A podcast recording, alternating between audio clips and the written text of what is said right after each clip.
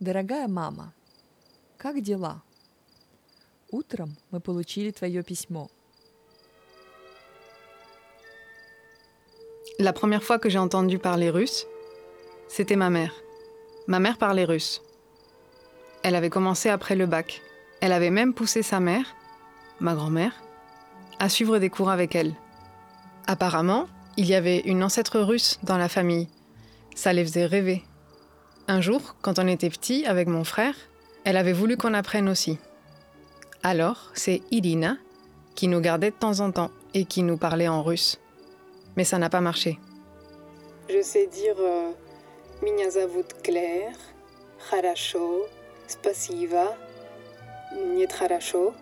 C'est tout. Je m'appelle Claire, c'est bien, merci.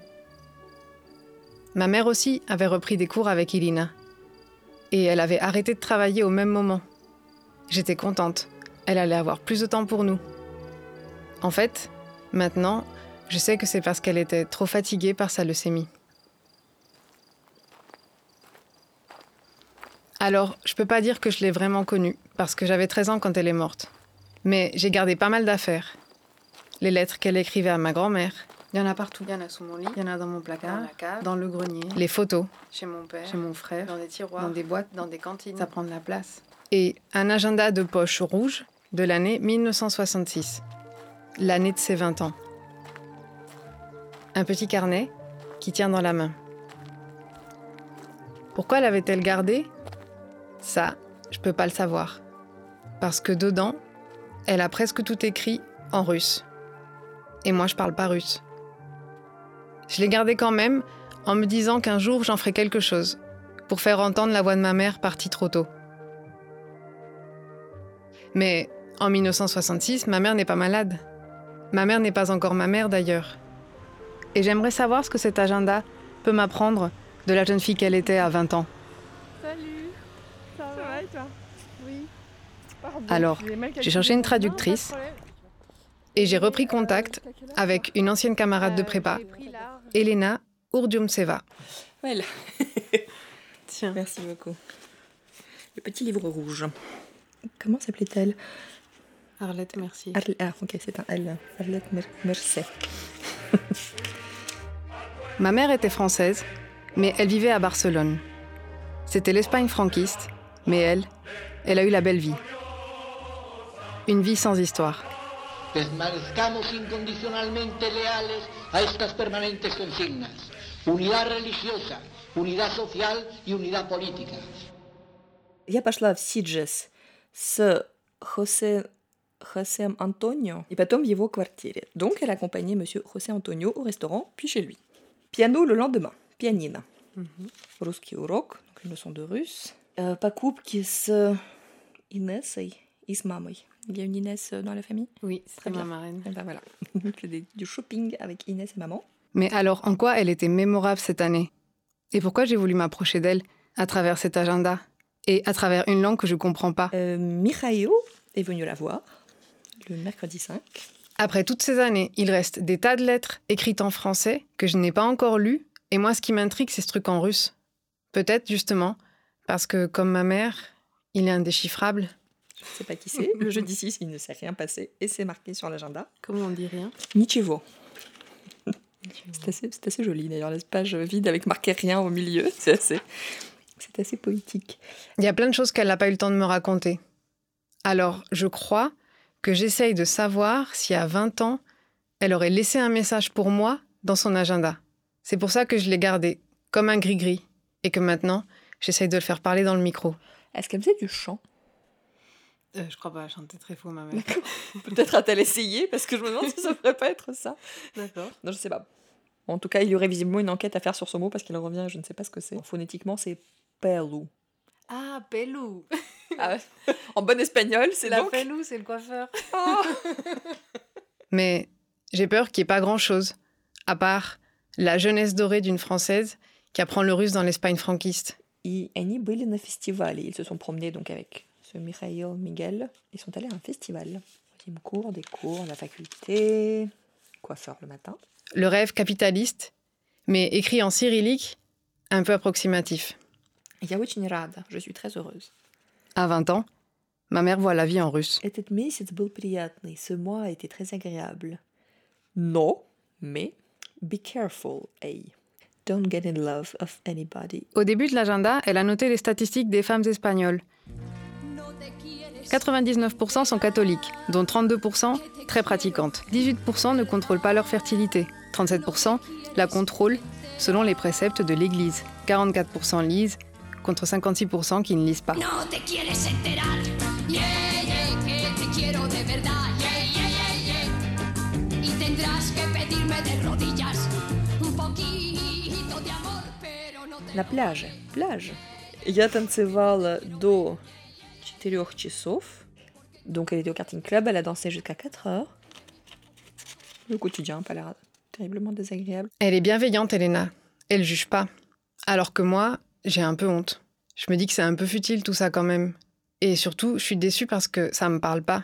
Parce que je réalise que ça n'a rien à voir avec mes 20 ans. Et qu'au fond, j'espérais trouver un peu de moi en elle. Mais moi, à 20 ans, je faisais moins la fête. Longtemps, je me suis couchée de bonne heure. J'étais pas malheureuse, hein. J'avais un amoureux et tout.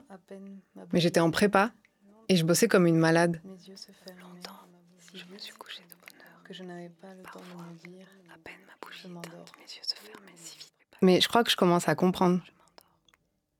À 20 ans, moi, je n'avais plus de maman. Et ça change pas mal de choses, en fait. J'avais pas réalisé à quel point ça change tout. Je croyais avoir encore dans les mains essoufflé ma lumière. En tout cas, elle a bien profité de ses 20 ans. Foyon. Foyon, c'est, c'est le souk, c'est le bordel. Poli. Ah. Est-ce qu'on connaît une poli La police. Ah, peut-être. Là, elle dit que ir à, la jefatura de policía, c'est donc aller à- Au au poste, commissariat commissariat. ou à, la, ou à la préfecture de police. Watch. Donc, watch. Et ensuite, euh, Foyon. Oui, euh, le matin, c'est le bordel avec la police. ah, ouais, c'est Et ça. le soir, pour se, se remettre de ses émotions, palou et centre de langue, ce qui Mm. est une excellente journée. Quand j'entends parler russe, ça me fait toujours cette impression de perdre et de retrouver quelque chose en même temps. Je trouve ça beau, le russe. Mais quand j'étais petite, ça m'embêtait quand même un peu ce jardin secret de ma mère, avec une langue incompréhensible. Как зовут-то? Володя, Владимир Станиславович. Да, мама у тебя изменилась. что, к лучше или лучше? Ну, как ты возмужала. Постарела. Осторожно, С ним папа. постареешь, ничего подумай, не помогает. Сколько ему? Ensuite, il est question d'un film. Ce film était magnifique, a-t-elle trouvé. Comment tu dis magnifique Прекрасно. Прекрасно. Récital Neruda. Elle disait pas tout, ma mère. Attaque. Capitalisme. Elle n'avait pas dit pour sa leucémie. Attaque capitalisme. Bah oui, c'est ce que a écrit ça. On a vécu tout ça sans comprendre ce qui se passait. À l'hôpital, je voyais écrit Et après, c'est quoi ça? Ça, c'est pas du Qu'est-ce qu'il y a russe. oncologie. Picasso, musée. Bah, c'était comme du russe. Ça m'a pas mis la puce à l'oreille. Lettre de ma mère à ma grand-mère. Ma chère petite maman, je continue donc le récit de mes aventures avec la troupe Moseyev С русскими людьми. Avec des gens russes. Je viens de vivre deux jours de rêve. C'était merveilleux. На репетиции, на репетиционе. Elle a assisté à leur Répétition, donc ouais. ça serait, ça serait logiquement ça. ouais. Il y avait des Russes de Barcelone et des Espagnols ayant vécu en Russie. Nous étions donc dans une ambiance totalement russe. Вечером на концерт, donc concert le soir. Après la représentation, la Tchunga et ses gitans dansaient pour les Russes et quelques personnes.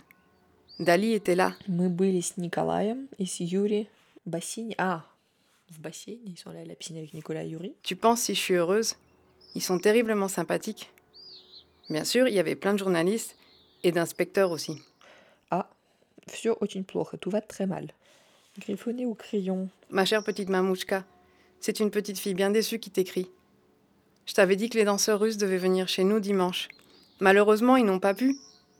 Ce n'est pas amusant d'être russe. Les pauvres, ils sont vraiment pas libres. Ou facultet, taxi. Elle ne perd pas le nord et reprend sa vie habituelle. J'ai quelque chose de plus drôle à te raconter. Ma dernière conquête, un homme de 37 ans, l'interprète des Russes.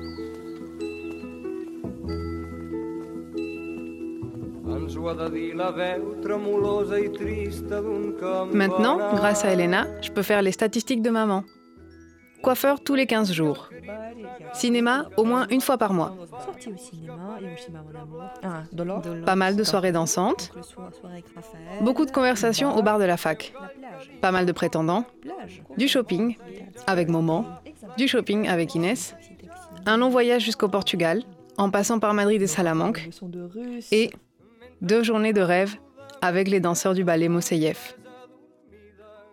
C'est peut-être bien pour ces deux jours où elle a accompagné une troupe de danseurs, assisté à leurs répétitions, été draguée par leur interprète, côtoyé la jet set de Barcelone.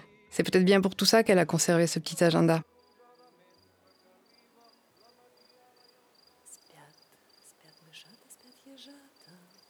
Maintenant, j'ai compris. J'ai compris pourquoi ses yeux s'illuminaient quand elle entendait parler russe. Le russe, c'était ses 20 ans. Arte Et j'ai compris pourquoi elle a voulu reprendre avec Irina quand elle est tombée malade. Radio.